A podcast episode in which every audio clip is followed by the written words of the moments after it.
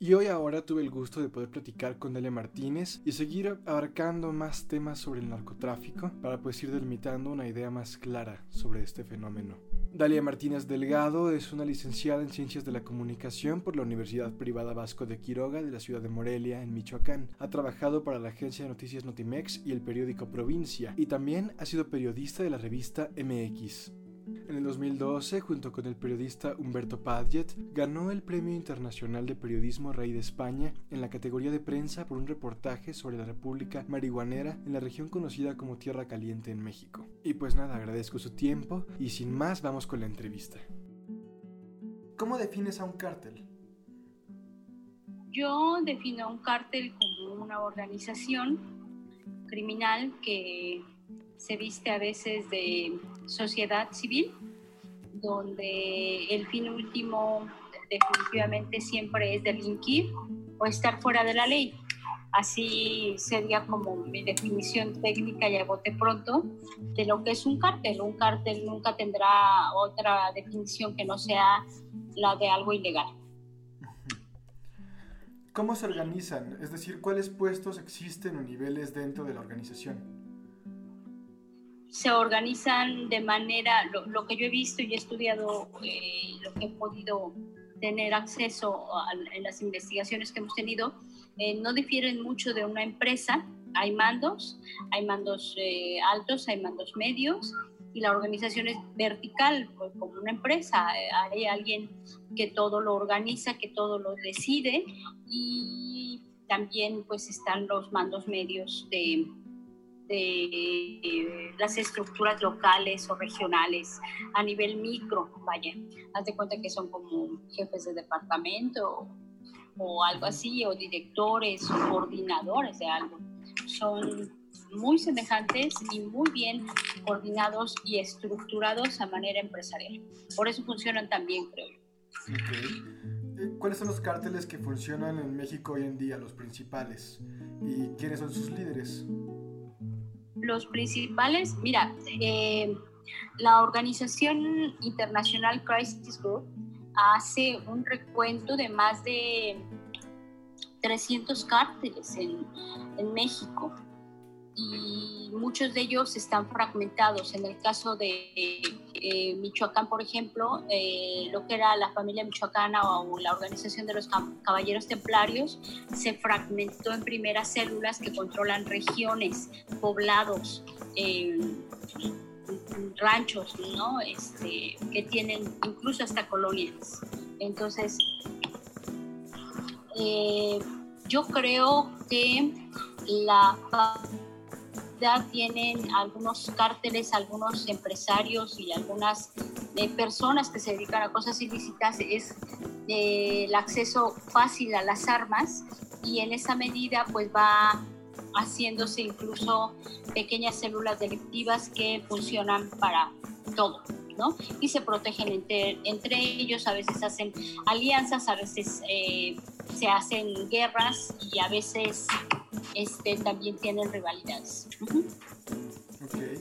Y bueno, ¿cuál ha sido el impacto económico del narcotráfico en nuestro país? ¿Las, entradas del dinero se han visto reflejadas? Eh, los pactos económicos que tienen con el poder o, a qué te refieres? Este, sí, en parte. La entrada, sus ganancias, ¿cómo se ven reflejadas? La construcción de sitios, financiación de empresas. Escuelas la financiación de escuelas, de hospitales, de ayudar en lo económico, incluso a gente que, por ejemplo, necesita una operación.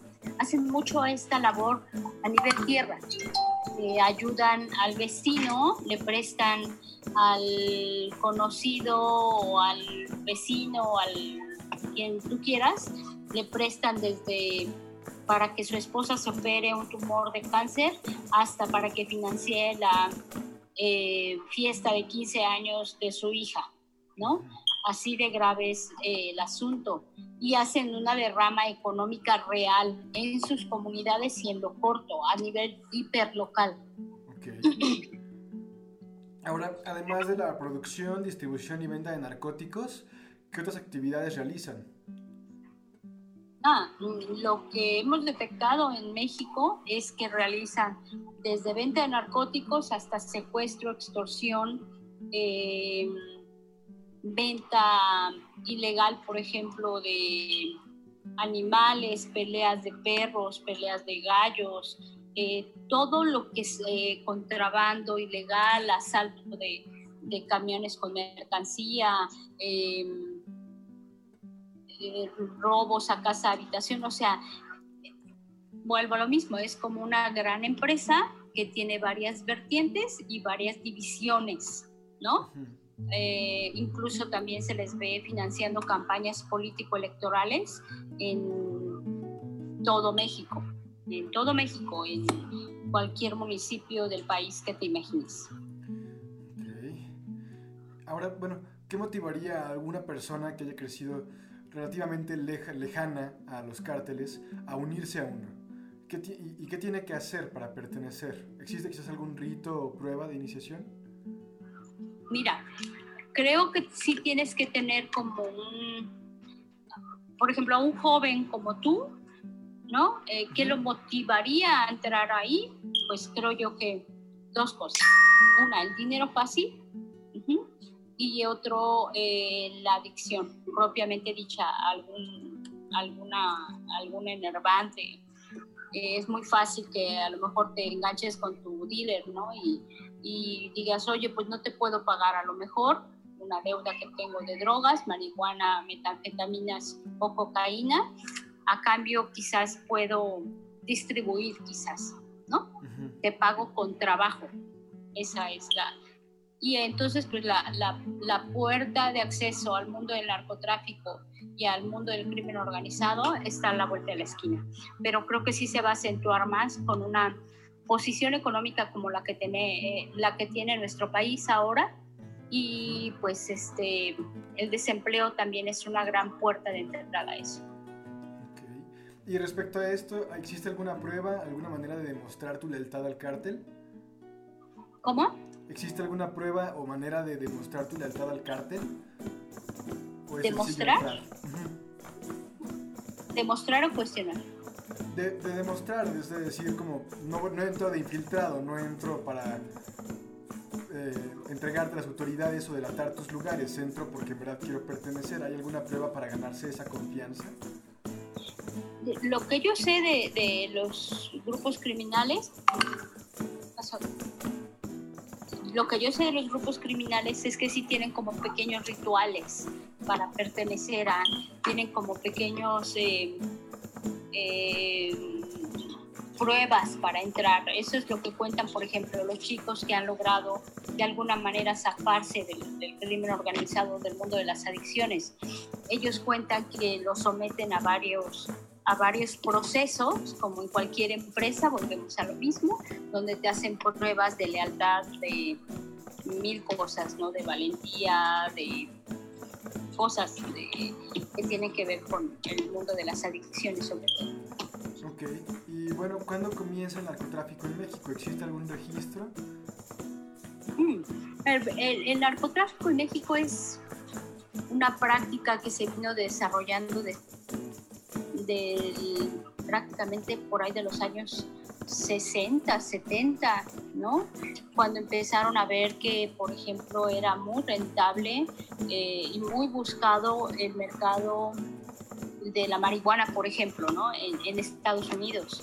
Venían los gringos, por alguna razón, a, a México y se encontraban con que había opio para construir alguna droga eh, había opiáceos y pues con eso se construían drogas bastante adictivas y pues fue evolucionando. Pero el primer dato que yo tengo en la historia del narcotráfico es en los años 60. Ok. ¿Quién podría considerarse el primer capo de la droga en nuestro país? Y ese sí es un dato perdido, pero es que creo que surgieron varios al mismo tiempo, como, como que a alguien se le ocurrió, la misma idea en varias regiones del país.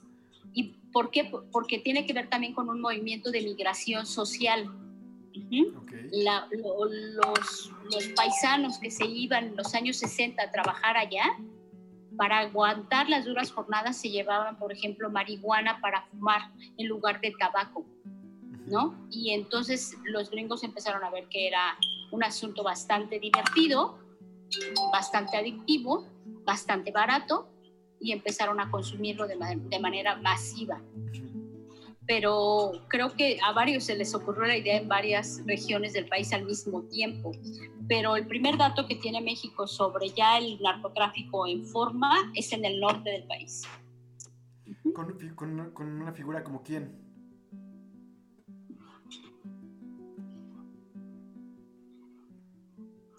Antes de México estaban ya en forma los, los colombianos traficando entonces los colombianos eh, buscaban como contratar mexicanos. Eh, fíjate que en este momento se me escapa el nombre del primer narcotraficante de México, que si hay un dato o los, ya, ya en forma un cártel. Se me escapa el nombre, pero si me das oportunidad te mando el dato por WhatsApp, pero, pero sí hay una historia del narcotráfico. Es muy interesante ¿eh? y la desarrolla precisamente las Fuerzas Armadas de México. ¿eh? ¿Es, es este, ¿no, es Félix Gallardo?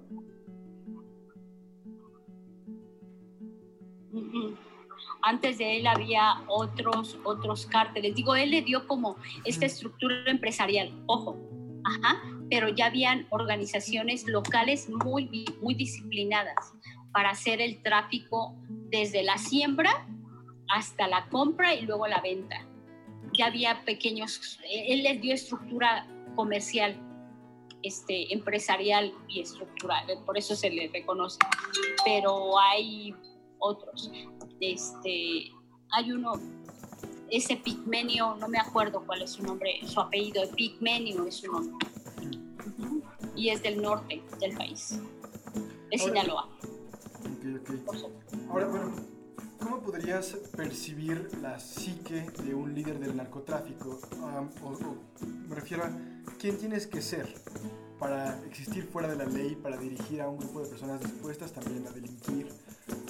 ¿Cómo te imaginas esa personalidad o qué es lo que has encontrado al observarlo?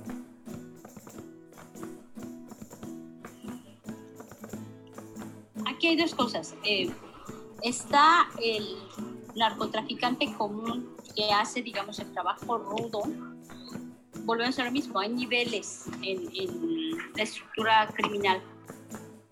Y en un nivel mucho más alto está incluso alguien que pudiera ser eh, pues un, ladrón de, cuello blanco, ¿no? Eh, alguien, una figura incluso pública.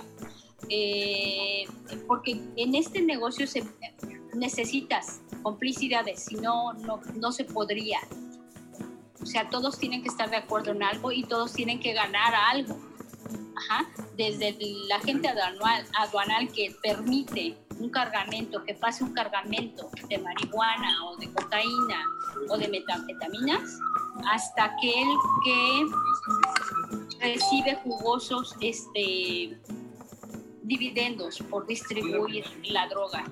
¿Qué tienes que hacer? Creo que no hay un parámetro, pero hay ciertas circunstancias psicosociales que te obligan a eso. Yo no soy psiquiatra, ni siquiera psicóloga, yo soy periodista y he estudiado el fenómeno desde el punto de vista del fenómeno social, básicamente. Pero lo que sí he visto es que los narcotráficos, los narcotraficantes o quien se dedica al crimen organizado tienen un patrón de cierto, ciertos desórdenes emocionales, sociales y mucho resentimiento social.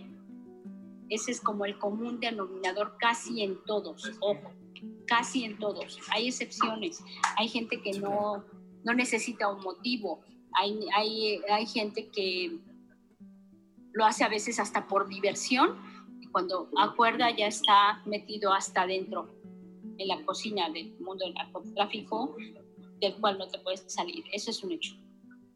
Ok. Ahora, ¿consideras que profesan alguna religión? ¿Ellos? Mm, e, e, ese es una... Ese es un fenómeno... Eh,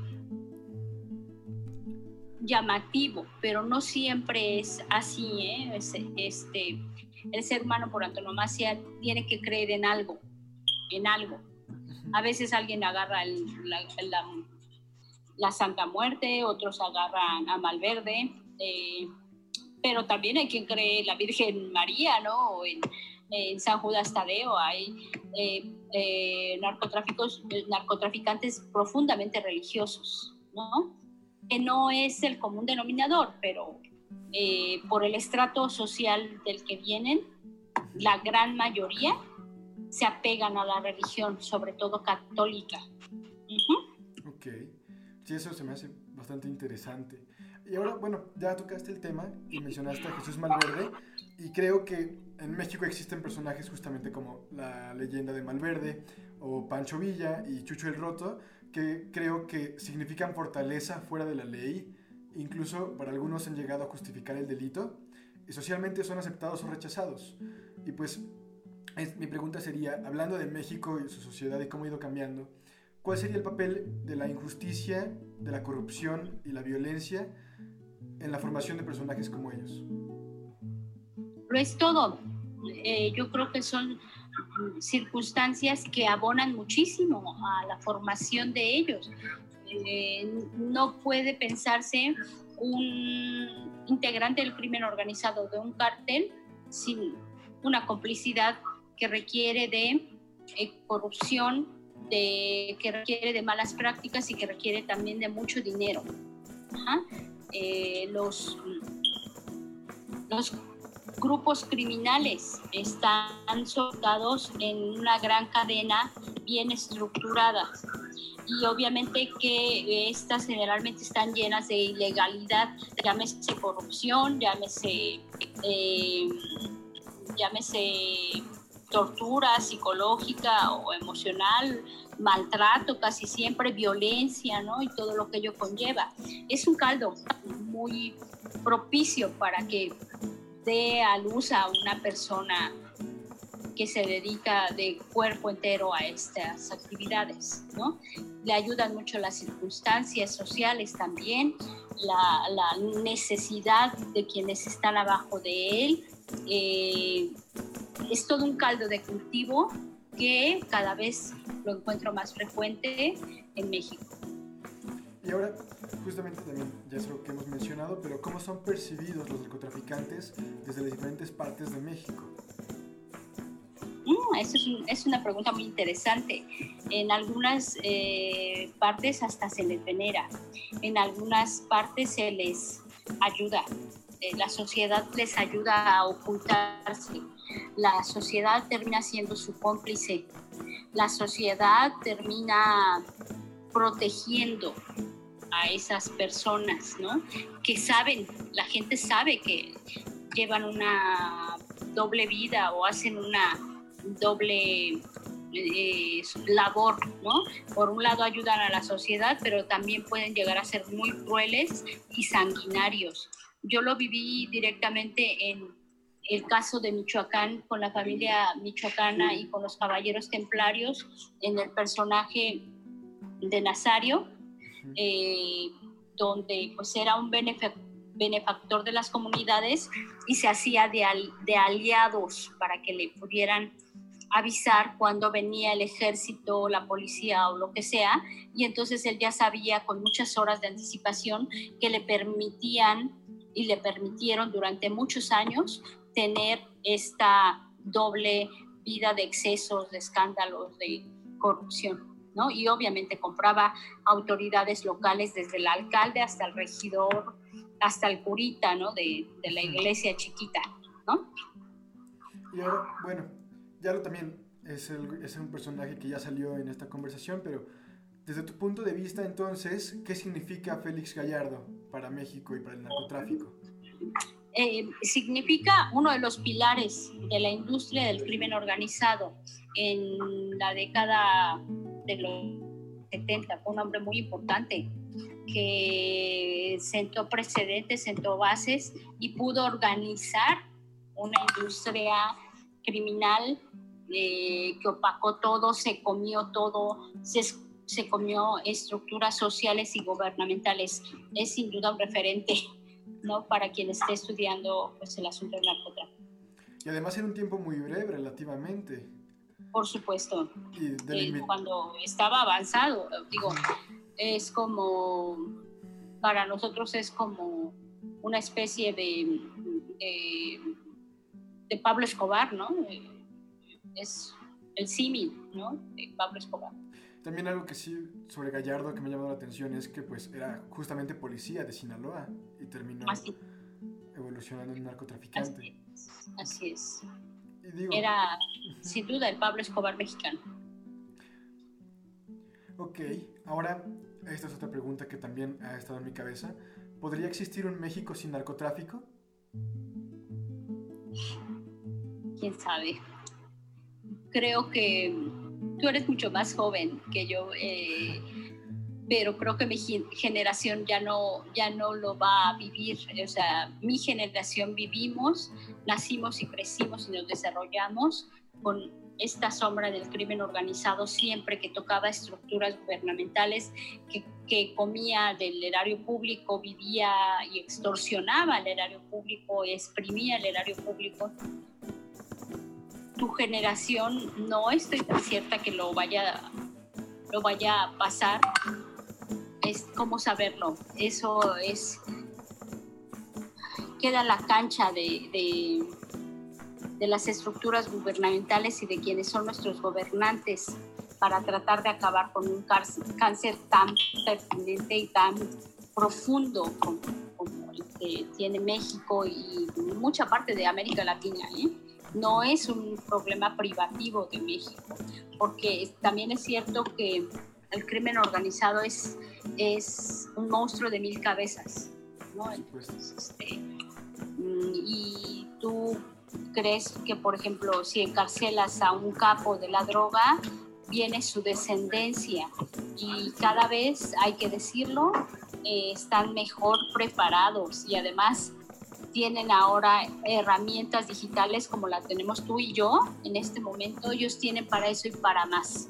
Y tienen un acceso muy fácil a armamento y otras cosas de inteligencia que creo que no están muy a la vista en este momento. Entonces no creo que sea un tema fácil, sencillo, ni que se vaya a acabar ni en una, ni en dos, quizás ni en tres décadas. Ahora, ya lo platicamos respecto a una parte de la motivación y lo que define a las personas respecto a un resentimiento social. Entonces, esto también me lleva a esta pregunta de ¿qué tiene que darle México entonces a sus mujeres y hombres para que no sean parte del narcotráfico ni de su violencia? Tiene que darle condiciones eh, de mejor vivir, sí, pero también condiciones de democracia, pero tampoco es garantía. O en las mejores sociedades internacionales, europeas o del país que me pongas, hay hay una sombra del crimen organizado. ¿Cuál es la diferencia con México? La, la, diferencia con México es que es un asunto muy violento, muy sanguinario, muy atroz. ¿no? Y parece que la sociedad mexicana, latinoamericana, cada vez nos, nos acostumbramos más a, este, a esta barbarie. Eh, ¿Qué tiene que? La obligación de un Estado es darle a sus ciudadanos las condiciones para el desarrollo, esa es la, realidad. Pero aún así no quiere decir que con eso se vaya a prevenir. Y no quiero decir tampoco con esto que no haya esperanza, pero sí acotas, acotas las, mm, las posibilidades de que un joven o una mujer o un, o un niño se enrole en, en, las filas del crimen organizado. ¿Cuál es la tragedia aquí en México? La tragedia es que cada vez es más fácil enrolarse en, en el crimen organizado de alguna forma. ¿Por qué? Porque no hay empleo, porque la riqueza está mega, mega, mega, mega mal distribuido, eh, porque hay condiciones eh, paupérrimas de mucha violencia en comunidades muy chiquitas y pues cada vez la gente está más asustada, eso es cierto. Entonces, no hay como una receta de, ah, sí, claro, dale democracia, deja que voten por el que quieran, ¿no? No, más bien, dales educación para que sepan por cuál votar y aún así van a votar quizás en un momento dado por la persona equivocada, ¿no? Eh, la obligación del Estado es darle las condiciones a sus ciudadanos para que tenga pues casi todas sus necesidades satisfechas, pero tampoco es garantía. Más bien tendríamos que trabajar a nivel, a nivel sociedad, a nivel personal, de alcanzar mejores y cada vez mejores estadios de educación para que sepas distinguir, ¿no? Y eso sí te apuesto que pasaría, eh, pues la gente diría, no, pues la, gran mayoría creo yo es, ¿sabes qué? Mejor, mejor le doy para estudiar una maestría que enrolarme en el crimen organizado por necesidad. Eso es lo que yo creo. La educación es un, es un gran aliciente, ¿no? Para, para no hacer eso, ¿no? Estoy, completamente de acuerdo. Y bueno, pues ya por último, Dalia, muchas gracias. Este, para ti, ¿qué significa ser mexicano? Para mí significa un cóctel de muchas cosas, ¿no? Este, sí, creo irremediablemente que pues es, está bien pues eh, nacer en México, nacer en cualquier país creo yo, pero ser mexicano pues es, es un cóctel de emociones, de colores, de sabores, de muchas cosas. Tenemos una cultura muy rica, muchas cosas, pero también está la otra parte. Cada vez el país devuelve al ciudadano um, menos recompensas por su esfuerzo. Pareciera a veces que eh, ser mexicano y viajar por cualquier parte del mundo es casi casi como un estigma malo ya la gente en Europa, en América Latina te ve, ah, sí, claro, narcotraficante, mexicano, narcotraficante, ah, sí, claro, este, mexicano corrupto, ¿no? Mentiroso, eh, mexicano que roba, ¿no? Y pues tampoco está bien, ¿no? Pero también sucede lo mismo con cualquier otra nacionalidad, por ejemplo, con los chinos, ¿no? El chino enfermo, ¿no? Lleno de COVID. O sea, son estigmas que tenemos que ir trabajando, ¿no? Para eso sirve la educación también, ¿no? Para no tener como estos estereotipos, tener un poco la mente más abierta. A mí me gusta mucho mi país, aquí nacieron mis hijas, yo estoy muy orgullosa de eso, pero sí creo que el país podría abrirles a ustedes los jóvenes un poquito más de posibilidades. Bueno, pues sigamos por esas posibilidades. Muchas gracias. Muchas gracias, me dio mucho gusto. Y...